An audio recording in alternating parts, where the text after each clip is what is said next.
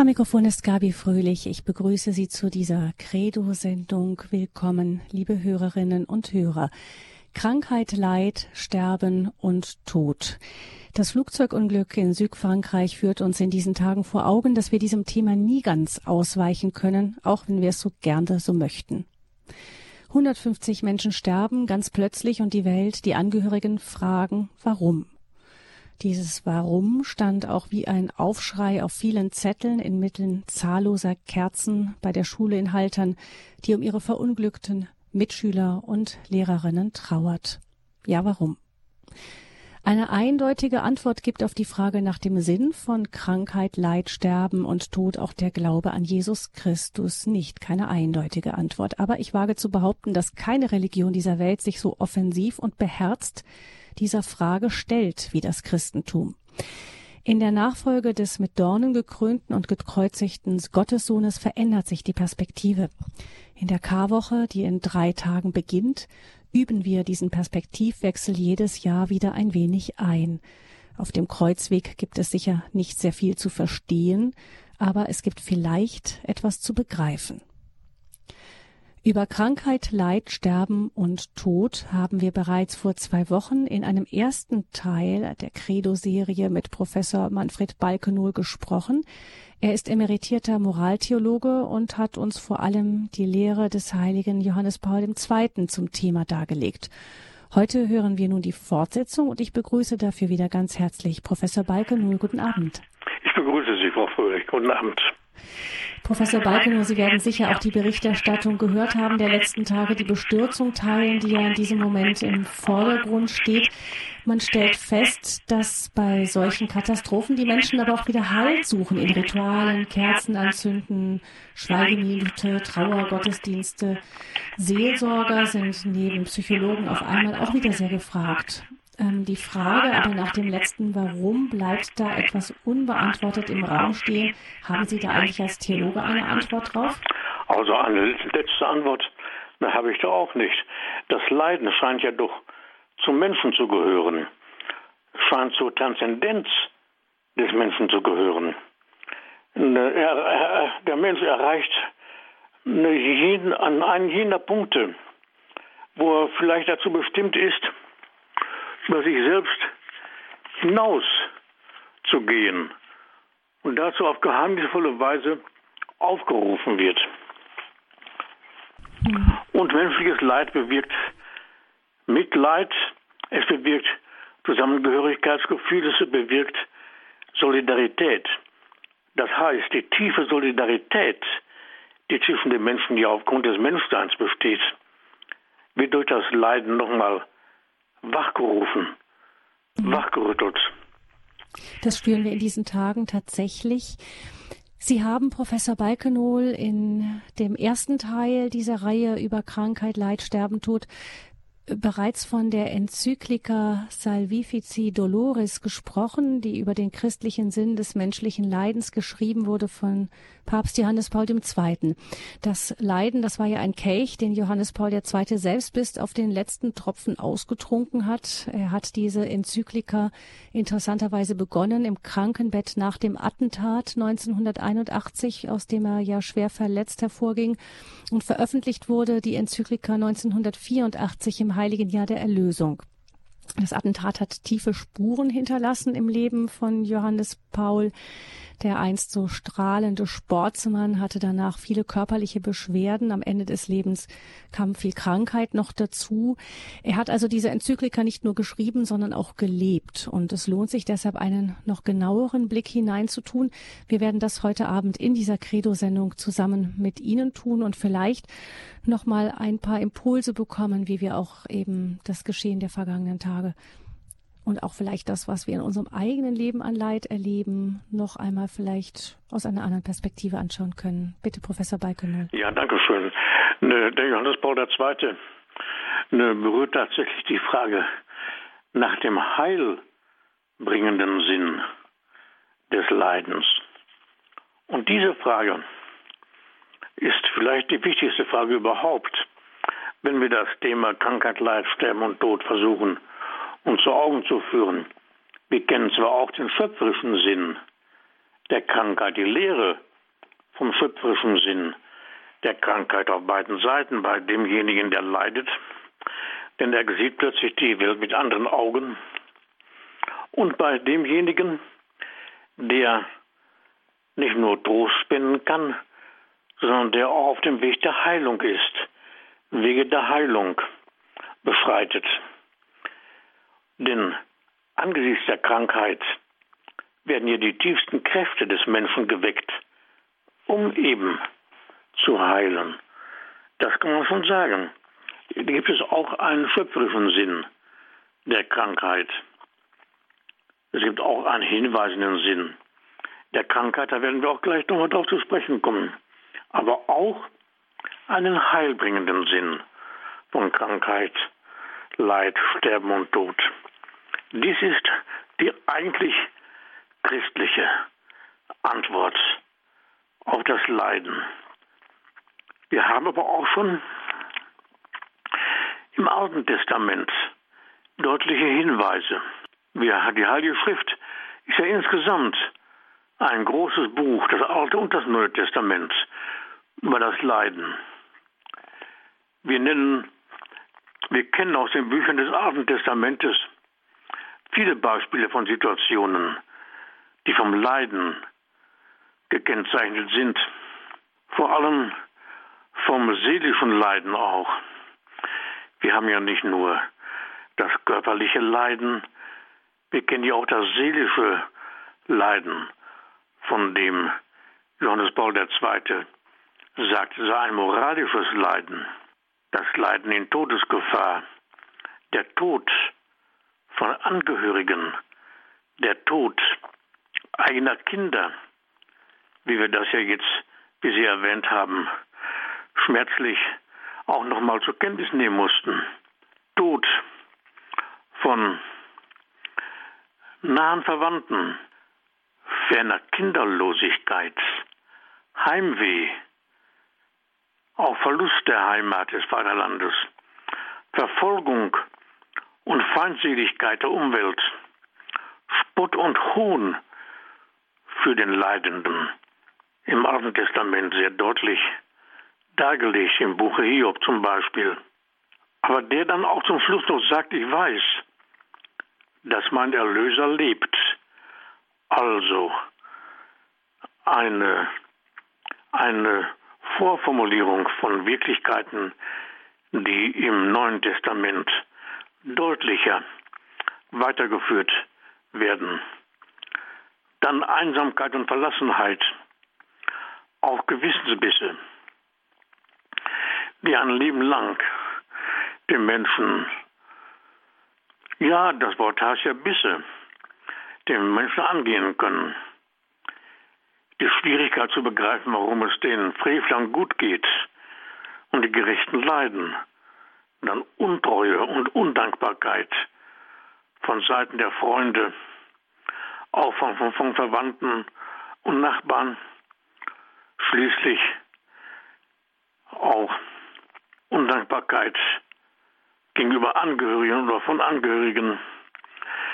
Das Alte Testament, das den Menschen wie als eine leibseelische Einheit behandelt, verbindet diese seelischen Leiden, die Johannes Paul II. als moralische Leiden bezeichnet, oft mit dem Schmerz bestimmter Teile des Organismus, der Knochen zum Beispiel, der Nieren, der Leber, der Eingeweide, des Herzens. Offensichtlich haben die, psychische, die psychischen Leiden auch ihre physischen oder körperlichen Komponenten und wirken sich oft auf den Zustand des gesamten Organismus aus. Das, werden, das können wir mit Sicherheit sagen. Das Alte und das Neue Testament ist ein Buch über das Leiden und vor allen Dingen ein Buch oder Bücher über das Leiden, wie der Mensch in diesem Leiden oder durch das Leiden hindurchgehen kann und hindurchgehen soll. Vor allem das Neue Testament. Wenn er aber leidet, weil er Christ ist, so der Apostel Petrus im ersten Petrusbrief, dann soll er sich nicht schämen, sondern Gott verherrlichen, indem er sich zu diesem Namen bekennt. Da haben wir ganz deutlich die christliche Perspektive. Und der Apostel Paulus schreibt, wir rühmen uns ebenso unserer Bedrängnis, denn wir wissen, Bedrängnis bewirkt Geduld, Geduld aber Bewährung, Bewährung Hoffnung. Die Hoffnung aber lässt nicht zu Schande gehen. Denn die Liebe Gottes ist ausgegossen in unsere Herzen durch den Heiligen Geist, der uns gegeben ist. So der Apostel Paulus. Und die Erfahrung des Apostels, der an den Leiden Christi teilhat, geht noch weiter. Im Kolosserbrief lesen wir die Worte, die gleichsam den letzten Abschnitt seines geistigen Weges angesichts des Leidens bilden. Paulus schreibt dort, jetzt freue ich mich in den Leiden, die ich für euch ertrage, für den Leib Christi, die Kirche, ergänze ich in meinem irdischen Leben das, was an den Leiden Christi noch fehlt. Und in einem anderen Brief fragt er die Empfänger, wisst ihr nicht, dass eure Leiber Glieder Christi sind? Da haben wir nicht nur beim Apostel Petrus, auch beim Apostel Paulus diese deutlichen Hinweise, dass das Leiden tiefer geht, tiefer geht als das körperliche Leiden. Der Apostel bezieht ja auch die geistigen Leiden, die psychischen Leiden in seine, in seine Christologie ein. Das müssen wir auch sehen. Und er gibt auch eine Antwort auf den Sinn des Leidens.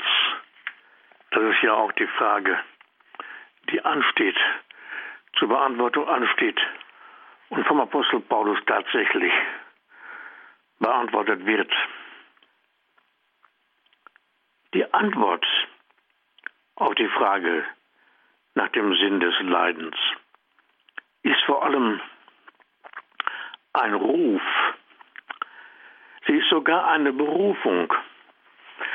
Christus erklärt nicht in abstrakter Weise die Gründe des Leidens, sondern sagt vor allem, folge mir, nimm mit deinem Leiden teil an dem Werk der Erlösung der Welt, die durch mein Leiden vollbracht wird, durch mein Kreuz. Während der Mensch sein Kreuz, das Kreuz Christi nämlich, auf sich nimmt und sich dabei geistig mit dem Kreuz Christi vereint, enthüllt sich vor ihm mehr und mehr der heilbringende Sinn seines Leidens. Der Mensch findet diesen Sinn nicht auf seiner menschlichen Ebene, sondern auf der Ebene des Leidens Christi. Das müssen wir deutlich sehen.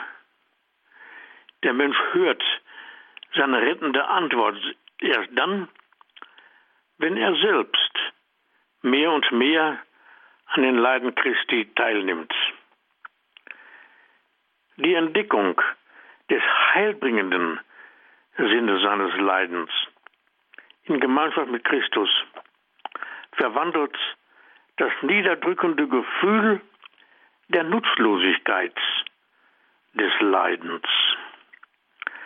Eines Gefühls, das mitunter sehr stark im menschlichen Leiden und im menschlichen Leben überhaupt verwurzelt ist. Das Leiden verzehrt nicht nur den Menschen innerlich, sondern macht ihn wohl auch zu einer Last für die anderen. Der Mensch sieht sich dazu verurteilt, von den anderen Hilfe und Beistand zu erhalten und kommt sich selbst zugleich als unnütz vor. Und daher ist die Entdeckung des heilbringenden Sinn eines Leidens in Gemeinschaft mit Christus. Dadurch wird dieses Gefühl verwandelt, dieses niederdrückende Gefühl verwandelt. Und der Christ gelangt die Gewissheit, dass er ergänzt, am Wort des Apostels Paulus, ergänzt, was an den Leiden Christi noch fehlt. Dass er in der geistigen Dimension des Erlösungswerkes Christi steht, dem Heil seiner Brüder und Schwestern dient. Damit ist er also nicht nur den anderen nützlich, sondern erfüllt noch zudem noch einen unersetzlichen Dienst. Im Leib Christi, der vom Kreuz des Erlösers her unaufhörlich wächst, ist gerade das vom Opfergeist Christi durchdrungene Leiden der unersetzliche Mittler und Urheber der für das Heil der Welt unerlässlichen Güter. Mehr als alles andere bahnt es der Gnade den Weg, die die menschliche Seelen verwandelt. Das sind ganz wichtige Aspekte im Zusammenhang mit dem Sinn, ja mit dem heilbringenden Sinn des menschlichen Leidens. Und das menschliche Leiden ist doch immer an den Mitmenschen gekoppelt. Sozusagen, der Mitmensch ist immer eingelassen mit dem Leiden des anderen. Und darum gibt es auch Erwartungen und Forderungen im Krankheitsprozess. Es gibt Erwartungen und Forderungen, die sich gerade in Erkrankungen zeigen, symbolisch zeigen. Krankheit als Symbol für eine verborgene Wirklichkeit. Symbol ist immer Hinweis auf eine verborgene Realität, also Wirklichkeit, die aber existent ist. Symbol ist verhüllter Ausdruck einer latenten, also einer verborgenen Wirklichkeit. Im Symbol wird etwas offenbar und geoffenbart. Letztlich und zutiefst offenbart sich Gott durch das Symbol. Abbildsein und Kindschaft sind sowohl Grunddaten in der Relation Gott-Mensch als auch in der Beziehung Eltern-Kind. Es handelt sich hier um Urbedingungen menschlichen Lebens, die heute am stärksten heraus angefragt, befragt werden. Oft aus dem Unbewussten heraus befragt, angefragt werden. In den indirekten Fragen wird für den Sehenden auch der Stand der Beziehungen im Reifungsprozess der Beteiligten signalisiert. Und darum können wir die Frage auch noch weiterführen. Wir haben gehört, dass der Leib Ausdrucksfeld in der Ausdrucksfeld für Seele und Geist ist. Ist es richtig, dass es auch andere Ausdrucksfelder gibt? Sprache, Mimik, Pantomimik sind hervorragende Ausdrucksfelder für geistiges und seelisches Leben. Sie reichen aber bei weitem nicht aus, wenn die Umgebung diese indirekten Fragegehalte nicht wahrnimmt. In der Erkrankung werden nun fordernder und deutlicher Zeichen gesetzt, denn der Kranke beansprucht höhere Aufmerksamkeit und ein höheres Maß an Sorge und Pflege. Diesem indirekt gestellten Anspruch können sich die Mitmenschen nicht entziehen. Und insofern erreicht der Mensch durch die Erkrankung häufig noch leichter die unbewusst geforderte Zuwendung. Erkrankungen fragen indirekt, aber auch direkt nach Personen, nach den Grundgestalten der Familie. Diese Tatbestände müssen in der Erziehung, in der Seelsorge und in der ärztlichen Sorge stärker als bisher berücksichtigt werden. Heute müssen insofern auch neue Wege beschritten werden. Und wegen der Solidarität, die die Menschen durch das Menschsein, aber auch durch die Beziehungen, die sich aus familiären Verbindungen ergeben, die Menschen sehr stark solidarisch sind, ist ja auch die Frage berechtigt, was erwartet der kranke Mensch von seinen Mitmenschen? Zunächst erwartet der Leidende, dass er gesehen und beachtet, nicht etwa ignoriert oder vergessen wird. Die einfachste Form der Bejahung liegt darin, einen Menschen anzuschauen. Das Schauen ist ein psychischer und ethischer Vorgang und grundsätzlich abgehoben von der gespannten Beobachtung. Entwicklungspsychologisch ist das Schauen die erste seelische Grundfunktion, die im Leben des Menschen erwacht und für seine leibseelische Entfaltung wirksam wird, so wie, menschlich, so menschheitsgeschichtlich mit der Schaufähigkeit das urtümliche Erwachen der Seele sich ereignet, wodurch sich der Mensch fundamental vom tierischen Spähen oder Beobachten unterscheidet. Im Hinschauen zu Mitmenschen kann sich über die Kontaktaufnahme hinaus Bejahung ausdrücken.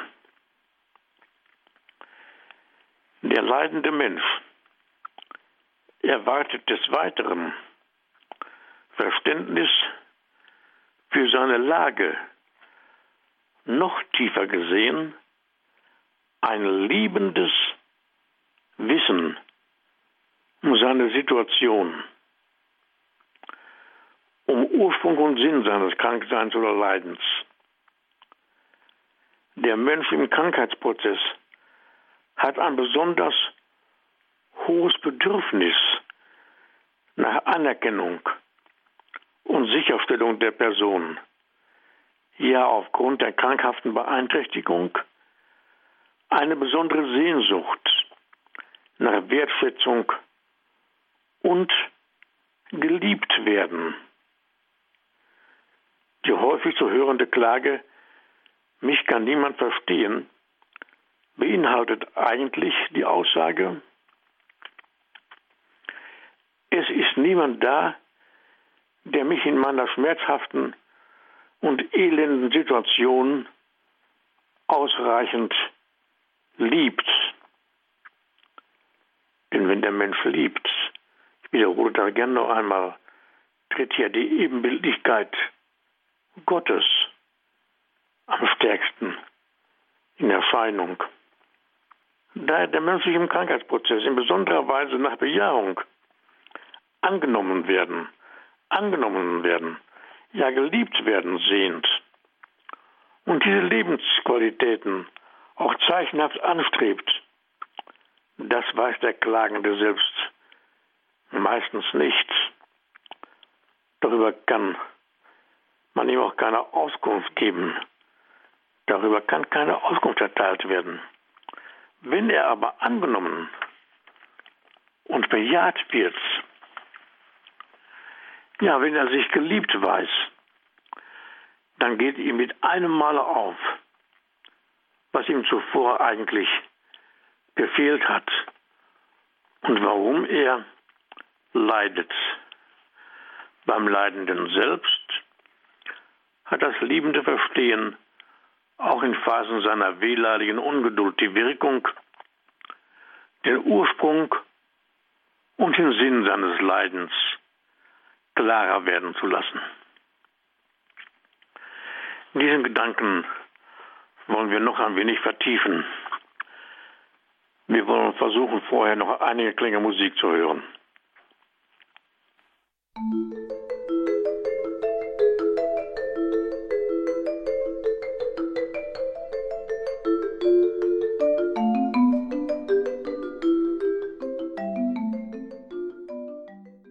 Krankheit, Leid, Sterben und Tod. Wir sprechen in dieser Credo-Sendung in einem zweiten Teil darüber mit Professor Dr. Manfred Balkenohl und wir hören nur die Fortsetzung seines Vortrages zum Thema. Ja, danke schön. Ich wollte gerade noch ein Wort von Paracelsus mit einbringen, der gesagt hat, die Liebe ist die beste Arznei. Was ist Liebe? Man kann sie kaum definieren. Alle Definitionen sind im Grunde Tautologien. Aber wir wissen, sie ist die eigentliche Grundkraft im Menschen. Und sie ist die eigentliche Brücke der Kommunikation. Die Kommunikation von Mensch zu Mensch, aber auch von Mensch zu Gott, sodass wir sagen können, der Mensch ist nicht nur, er geht nicht nur über eine Brücke zu Gott hin, sondern er ist aus seinem innersten Wesen heraus die Brücke zu Gott. Wenn menschliche Begegnungen Beziehungen von Liebe getragen sind, dann ist der Mensch zufrieden und glücklich. Wenn umgekehrt das Beziehungsgefüge lieblos verhärtet oder wenn Gehass und Gehässigkeiten aufkommen, retardiert der Mensch nicht nur in seinem Wert- und Reifungsprozess, geht also nicht nur zurück in seinem Lebensprozess sozusagen, sondern der Sinn des Lebens wird verloren gehen und Anfälligkeiten für Erkrankungen werden nach aller Erfahrung des Lebens zunehmen. Das Anwachsen der Neurosen, die zahlenmäßige Zunahme der hysterischen und neurotoiden Strukturen haben Ärzte, Psychotherapeuten, Erzieher und Seelsorge in der Vermutung bestärkt, dass die gegenwärtige Not des Menschen in erster Linie und ursprünglich eine Liebesnot ist. Darüber hinaus haben zahlreiche Untersuchungen und menschenkundige Beobachtungen Aufschluss darüber gegeben, dass in vielen Fällen von Erkrankungen aber auch von Lebensuntüchtigkeit, Lebensüberdruss und Gemeinschaftsunfähigkeit ein unverkennbarer Verlust an personaler Liebe eine tiefere Ursache war. Häufig ist zu beobachten, dass ganze Reihen von Therapien im klinischen Bereich bei vielen Kranken höchstens eine vorübergehende Beseitigung von körperlichen Symptomen, nicht aber eine dauerhafte Heilung der Krankheit erreichen konnte. Oftmals werden auch Heilungen bewirkt, bei denen dann aber bei näherem Zusehen nur die Symptome niedergedrückt worden sind, die dann an anderer, oft gar nicht vermuteten Stelle wieder auftauchen. Symptomverlagerungen sind aber keine Heilungen. Viele Befunde ließen annehmen, dass die eigentliche Krankheitsursache auf seelischem Gebiet liegen kann, wobei die feststellbaren körperlichen Funktionsstörungen den Charakter von Symptomen haben. Hier greife ich das Wort auf, was ich eben versuchte zu erklären. Also auf etwas hindeuten. In eben der Deutung von Krankheitssymptomen kann man immer wieder auf viele Entwicklungen und Fehlhaltungen, die in der fehlgeleiteten Liebe zu sich selbst, zum mitmenschlichen Du oder näher hin zu Gott ihren Ursprung hatten. Eine Besserung des gesamtmenschlichen Befindens, ja ein Zurückgehen und Schwinden der körperlichen Krankheitssymptome konnte dann erreicht werden, wenn ebenfalls die Desorientierung in dem Liebesstreben ein Ende finden konnte. Wofür der Ahnherr Paracelsus, den wir eben bemüht hatten, schon einen Blick hatte, wird heute ganz offenkundig. Die geordnete Liebe ist einerseits die Voraussetzung für ein gesundes menschliches Leben und hat andererseits hohe heilende Bedeutung. Prophylaxe und Therapie sind von der geordneten Liebe des Menschen direkt abhängig. Diese Erkenntnis beschränkt sich nicht nur auf den pflegerischen und medizinischen Sektor, sondern hat auch revolutionierende Auswirkungen auf viele andere Bereiche des menschlichen Lebens, etwa auf Erziehung, Seelsorge, Sozialarbeit, Sozialpädagogik, Heilpädagogik und so weiter. Was ist Liebe? Wenn der Mensch liebt, tritt die Ebenbildlichkeit Gottes am stärksten in Erscheinung. Ich sage es noch einmal. Liebe ist eine Haltung, die sich sowohl auf die Umwelt als auch auf das eigene Selbstwertgefühl eines Menschen auswirkt. Liebe verändert die Atmosphäre in mitmenschlicher Hinsicht als auch das eigene Leben. Die Liebe befähigt dazu, einen Menschen anzunehmen und ihn zu verstehen. Sie übt Macht aus. Sie ermächtigt dazu, einen Menschen zu akzeptieren, so wie er ist, mit seinen Fehlern und Gebrechen mit seinen Leiden und Krankheiten. Sie ist geduldig und hat eine helfende Wirkung. Umgekehrt, in liebloser Atmosphäre wird der Mensch krank. Dann ist die Krankheit zu verstehen als eine Antwort. Die liebende Haltung wird unbewusst erspürt vom Menschen. Und was Liebe sonst noch bewirkt, Dante sagt, die Liebe bewegt. Sogar der Makrokosmos wird einbezogen. Er sagt sogar, die Liebe bewegt die Sonne und die Sterne. Das hier nur am Rande gesagt. Die tiefste und umfassendste Aussage über die Liebe, die es in der gesamten Weltliteratur überhaupt gibt, finden wir beim Apostel Paulus, den wir schon nannten, in dem sogenannten Hohen Lied der Liebe. Das Hohe Lied der Liebe haben wir zweimal im Alten Testament, aber auch beim Apostel Paulus nennen wir diesen Passus, den ich Ihnen hier einmal in wichtigen Punkten vorstelle. Hohe Lied der Liebe. Wenn ich in den Sprachen der Menschen und Engel redete, hätte aber die Liebe nicht, wäre ich dröhnendes Erz oder eine lärmende Pauke und so weiter. Und dann geht es vor Fortsetzung. Die Liebe ist langmütig. Die Liebe ist gütig. Sie ereifert sich nicht.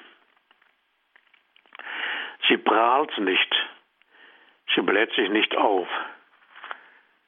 Sie handelt nicht, unge sie handelt nicht ungehörig. Sucht nicht ihren Vorteil. Lässt sich nicht zum Zorn reizen. Trägt das Böse nicht nach. Sie freut sich nicht über das Unrecht, sondern freut sich an der Wahrheit. Sie erträgt alles, glaubt alles, hofft alles, hält allem stand. Die Liebe hört niemals auf. Prophetisches Reden hat ein Ende. Zungenrede verstummt, Erkenntnis vergeht. Denn Stückwerk ist unser Erkennen. Stückwerk unser prophetisches Reden. Zum Schluss sagt der Apostel, für jetzt bleiben Glaube, Hoffnung, Liebe, diese drei. Doch am größten unter ihnen ist die Liebe. Im 1. Korintherbrief 13, 1 bis 13. Was hier vor allem beschrieben wird, sind die aus der Erfahrung gesammelten Wirkungen jener Macht, die wir Liebe nennen. Die Notwendigkeit der Liebe für das Gelingen des Lebens kommt in dem von Jesus selbst ausgesprochenen Hauptgebot des Christentums ebenfalls unvergleichlich zum Ausdruck. Du sollst den Herrn deinen Gott lieben mit deinem ganzen Herzen, deiner ganzen Seele und mit allen deinen Kräften. Das ist das wichtigste und erste Gebot. Ebenso wichtig ist das zweite, du sollst deinen Nächsten lieben wie dich selbst. Und wir hatten eben die dreifache Kommunikation des Menschen genannt. Zu sich selbst, zu Mitmenschen und zu Gott. Dem entspricht das dreifache Liebesgebot. Zu Recht wird das Christentum als die Religion der Liebe bezeichnet, weil die Liebe zu sich, zum mitmenschlichen Du und zu Gott die eigentliche Mitte des Christen ausmacht aber auch andere Religionsgemeinschaften empfinden und erkennen in der Liebe einen hohen Wert. Auch viele Menschen, die sich nicht religiös gebunden wissen, fühlen sich der Liebe zum Mitmenschen verpflichtet. Denn die Liebe, auch Hoffnung und Glaube, sind ja die Urfähigkeiten des Menschen.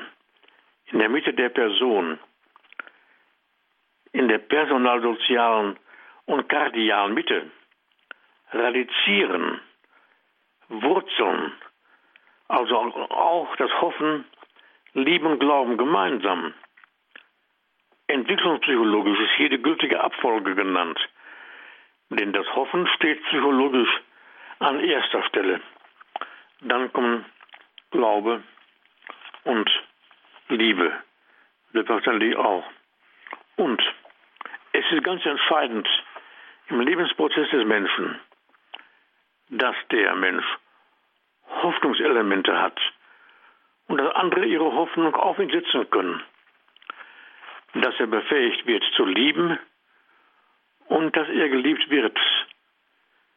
Dass er zu glauben gelernt hat und dass er für andere glaubwürdig geworden ist. Das sind Urpotenzen, Urwirklichkeiten im Leben, im Menschen eingesenkt durch Gott selbst. Und diese Urpotenzen sind auf Entfaltung hin angelegt. Wird diese behindert oder gar blockiert, dann gerät der Mensch in die seelische Not, die er auf mannigfache Weise artikulieren kann. Ist die Entfaltung der Urpotenzen nachhaltig gestört, dann sprechen wir von Neurosen, deren Ausdrucksformen heute immer noch zunehmen. Jede Neurose ist ein Anzeichen von Isolation, auch von zahlreiche, auch wenn zahlreiche äußere Kontakte, also Scheinkontakte, im, Rationali im rationalistischen und im rationalisierten Massendasein bestehen.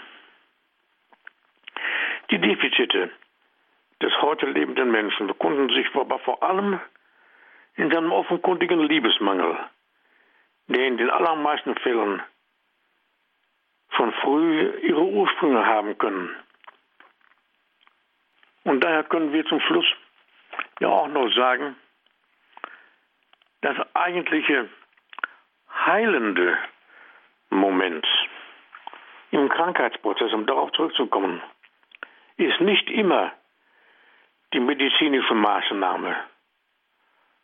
Auch nicht allein das gesprochene Wort, sondern die liebende Haltung des Helfenden, die vom Patienten intuitiv gespürt wird.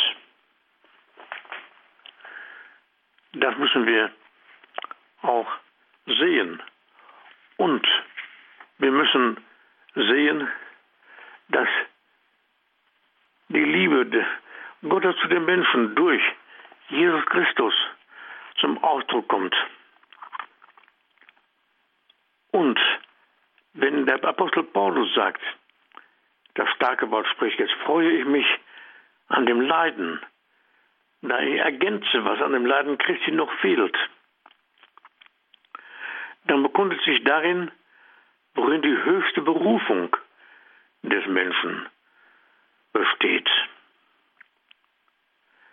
Das Geheimnis des Menschen ist es eigentlich, welches in Krankheit, Leid, Sterben und Tod in besonderer Weise zum Ausdruck kommt im menschlichen Leiden. Gerade in diesem Punkt ist es notwendig, dem Menschen klarzumachen, was der Mensch ist, ihm seine höchste Berufung zu erschließen. Durch Christus und in Christus wird also das Rätsel von Schmerz und Tod erhellt. Wir sollen erkennen, wie es mit dem heilbringenden Sinn des Schmerzens auf sich steht und die gültige Antwort darauf finden. Das hat der Apostel Paulus deutlich ausgesagt, aber auch der Apostel Petrus, wie wir gehört haben. Und daher können wir sagen, die Frage nach dem Sinn des Leidens, sie ist in der Tat vor allem ein Ruf, sie ist eine Berufung, die Entdeckung des heilbringenden Sinnes eines Leidens in Gemeinschaft mit Christus verwandelt dieses niederdrückende Gefühl der Nutzlosigkeit des Leidens weil der Mensch weiß, dass er, wenn er leidet, ergänzt, was an dem Leiden Christi noch fehlt. Und Paulus sagt dieses Wort ja nicht nur für sich. Er sagt es ja der Gemeinde, damit auch die Gemeinde genau diesen Punkt des christlichen Lebens erfasst. Das heißt, der einzelne Mensch muss wissen, dass in dem Leiden die höchste Berufung steht, weil er in dem Leiden ergänzt, was an dem Leiden Christi noch fehlt. Hier mache ich erstmal eine Pause, vor allem wenn wir vielleicht noch einige Hörer mit einbeziehen wollen und wollen den Gedanken dann noch vertiefen. Zunächst mal bedanke ich mich für Ihre Aufmerksamkeit und für Ihre Geduld. Und Ihnen auch ein Dankeschön, Professor Dr. Manfred Balkenohl, für Ihre Gedanken zum Thema Krankheit, Leid, Sterben und Tod. Liebe Hörerinnen und Hörer, wenn Sie mit unserem Referenten sprechen möchten, ihm Fragen stellen möchten oder zu dem Thema etwas beitragen möchten, dann können Sie das in den kommenden zehn Minuten noch tun unter 089 517 008 008. Ich wiederhole 089 517 008 008 ist die Hörernummer von Radio Horeb oder sollten Sie aus dem Ausland anrufen, dann wählen Sie vorweg die 0049 und dann 89 517 008 008.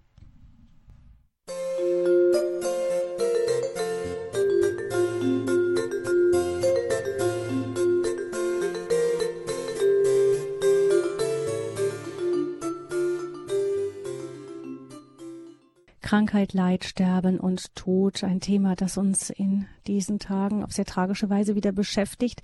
Wir danken Professor Manfred Balkenohl für seine Gedanken zum Thema in diesem bereits zweiten Teil dazu. Und ich begrüße in dieser Sendung Herrn Spielmann. Er ruft uns aus Berlin an. Guten Abend, Herr Spielmann. Guten Abend, Frau Fröhlich. Ja, ich habe mal eine Frage, wie das gemeint ist, was Paulus sagt, an dem Leiden, was an dem Leiden Christus fehlt das mhm. Leiden Christi ist doch eigentlich vollkommen. Da kann man doch gar nicht hinzutun. Mhm. Dankeschön für Ihre Frage, Herr Spielmann. Professor Balkenow, wie können wir das verstehen? Was fehlt denn an dem Leiden Christi überhaupt noch? Ja, ja, also dieses Geheimnis, was hier durch den Antrag von Herrn Spielmann deutlich wird, besteht natürlich nach wie vor. Paulus sagt ja, er, er versteht diesen ganzen Komplex im Sinne des der, der Kirche, der gesamten Kirche, weil die Christen ja Glieder des Leibes Christi sind. Und indem jeder Christ Glied des Leibes Christi ist, wirkt er auch am Leiden Christi mit. Und insofern zieht Paulus das Leiden des Einzelnen mit in die Gesamtheit seiner Christologie, seiner Theologie ein. Es ist ein Geheimnis. Ein Geheimnis kann nicht erklärt werden. Ein Geheimnis kann wohl gelüftet werden. Mhm. Ein Geheimnis kann geöffnet werden für den Menschen. Und es ist der Lebensprozess des Menschen, der schrittweise in das Geheimnis dieser Wirklichkeit führen kann. Und zwar dadurch, dass er den Ruf Christi vernimmt den Ruf Christi vernimmt, ihm zu folgen, das Kreuz auf sich zu nehmen. Und wenn der Christ das Kreuz Christi auf sich nimmt, warum heißt der Christ denn Christ? Christ heißt doch Christus. Der Christ hat den Namen Christi und trägt das Kreuz Christi mit. Und wenn er das Kreuz Christi mitträgt, dann wird ihm auf einmal klar, was der Sinn des Leidens ist. Hm. So. Könnte man vielleicht es sagen, auch so, ähm, so ich habe mich das gefragt, ähm, Paulus, was versucht Paulus damit auszudrücken? Im Endeffekt versucht er dann, sagt er damit ja, dass das Leiden Christi, also wenn, wenn ein Mensch, wenn ein Christ leidet und das eben mit Christus tut, dann vervollständigt er insofern das Leiden, als das, wenn es, sagen wir mal, wenn es ohne uns alle völlig vollständig gewesen wäre, dann hätte es ja vielleicht auch nicht mehr wirklich noch einen großen Sinn. Dann könnte man sagen, man gibt es Jesus dazu, man schenkt es ihm und so, aber ähm, einen wirklichen Sinn für die Erlösung, also dass man dazu an der Erlösung, die weiterhin andauert, mitwirkt, gäbe es dann ja nicht. Hingegen, wenn, wenn es heißt, die, das Erlöserleiden Christi geht auch in diesem Sinne weiter, wird also praktisch in unsere Zeit hinein strahlt es mit hinein, dann bekommt es, indem wir mit ihm leiden, einfach den Sinn, dass es eben das Unvollständige vollständig macht. Ich weiß nicht, es war ein bisschen wirr, ich gebe es zu, aber ich habe versucht, es mir vorzustellen, wäre, wäre, hätte Paulus gesagt, das Leiden Christi ist vollständig und insofern abgeschlossen, dann gäbe es von unserer Seite aus hinaus ja auch nichts mehr viel dazu zu tun. Das ist gar nicht wirr, Frau Fröhlich. Sondern das ist ein weiterführender Gesichtspunkt, der der deutlich machen kann, wieso das Leiden ne, ne, ne, Christi noch, dass, dass der Christ am Leiden Christi Anteil hat. Anteil hat im Sinne von Paulus noch ergänzt, was noch fehlt. Genau in dem Sinne, wie Sie es sagten, Frau Fröhlich. Herr Spielmann, ich weiß nicht, war ein Gedanke dabei? Ja. Hallo? Herr Spielmann, ja, wir hören Sie? Ja, dass man, ich meine, um Christi willen leiden, das ist ja besonders auch bei den verfolgten Christen, nicht? Da kommt es ja besonders zum Ausdruck, ja. dass sie ja. da mit Christus leiden und mhm. dadurch das ganz hautnah erleben. Das Kreuz auf sich nehmen. Ja, ja. Und, und, und, und mhm. Christus nachfolgen. Weil ja, weil ja, ja der Christ, weil ja der Christ Christus ist. Und das Leiden ist ja nicht die endgültige Wirklichkeit, sondern die endgültige Wirklichkeit ist die Herrlichkeit Gottes. Die endgültige Wirklichkeit ist die Auferstehung. Nach dem Karfreitag kommt Ostern. Ostern ist das Fest der Auferstehung des Herrn. Und eine Woche nach Ostern feiern wir das neue Fest von Johannes Paul II. gegründet, der göttlichen Barmherzigkeit. Auch das gehört in den Zusammenhang. Mhm. Und muss man ja vielleicht auch noch an anderer Stelle mal vertiefen, versuchen zu vertiefen. Ja, jedenfalls, das hängt ja alles zusammen. Ja, jedenfalls, Krankheit, Leid, Sterben und Tod sind nicht die letztgültige Wirklichkeit, sondern die letzte Wirklichkeit ist das Leben des Menschen in der Anschauung Gottes, in der Herrlichkeit Gottes, das sind ja alles Hilfsmittel, die, die wir gebrauchen in der Sprache, Wörter, um etwas deutlich zu machen, woran wir glauben.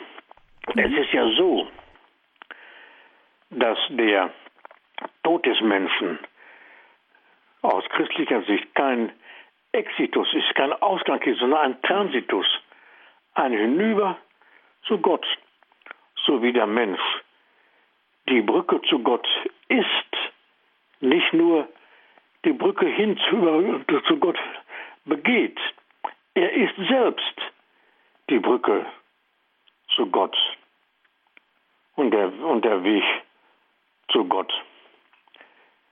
Und darum können wir sagen, Krankheit, Leid, Sterben und Tod sind Wirklichkeiten, die wir hier erleben und erleben müssen. Und auch dass jeder selber erlebt.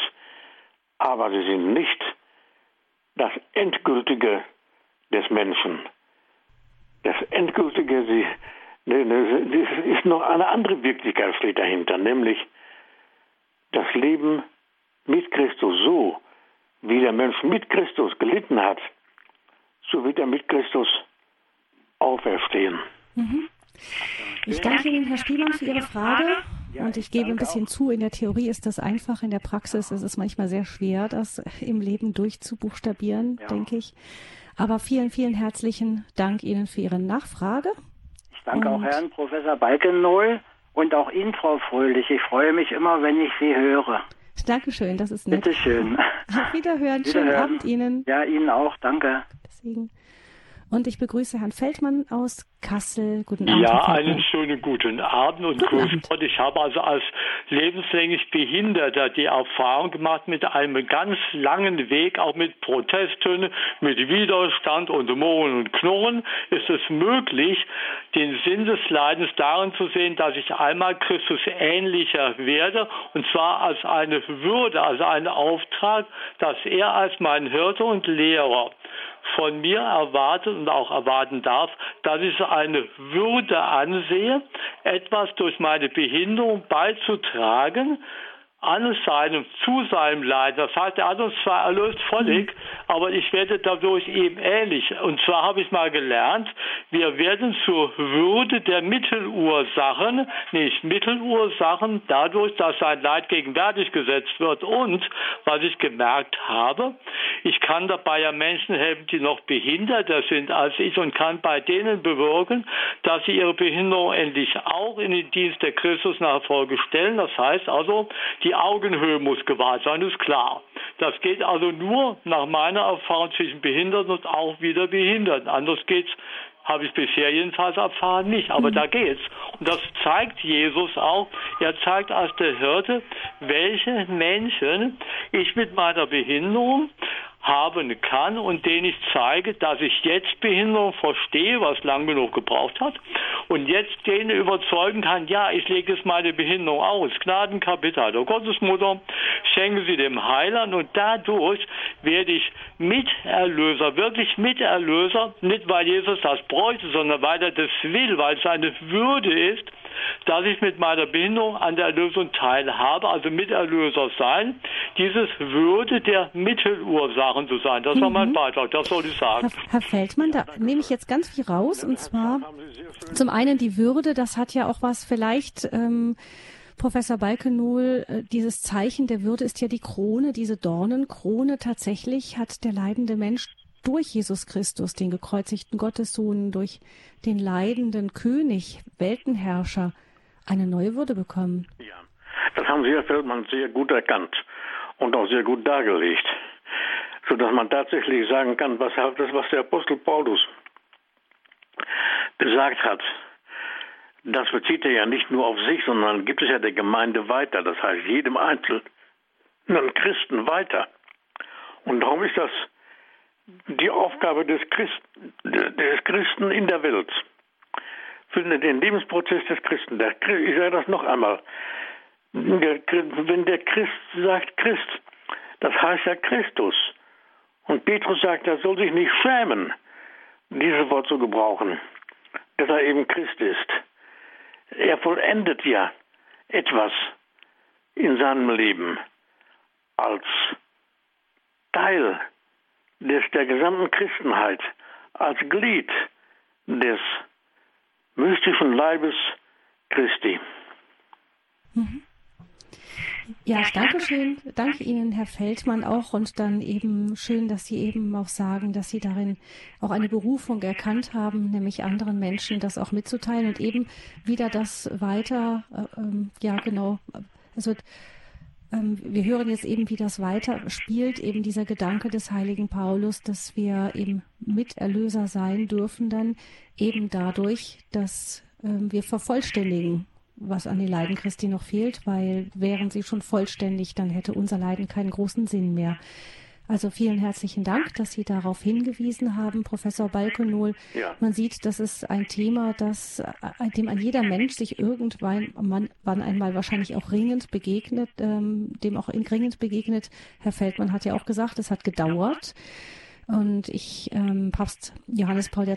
hat in seiner Enzyklika über den Sinn des Leidens ja auch diese Dauer angesprochen. Er hat geschrieben, ja. doch manchmal braucht es Zeit, sogar lange ja. Zeit, bis diese Antwort Gottes innerlich ja. wahrgenommen werden kann.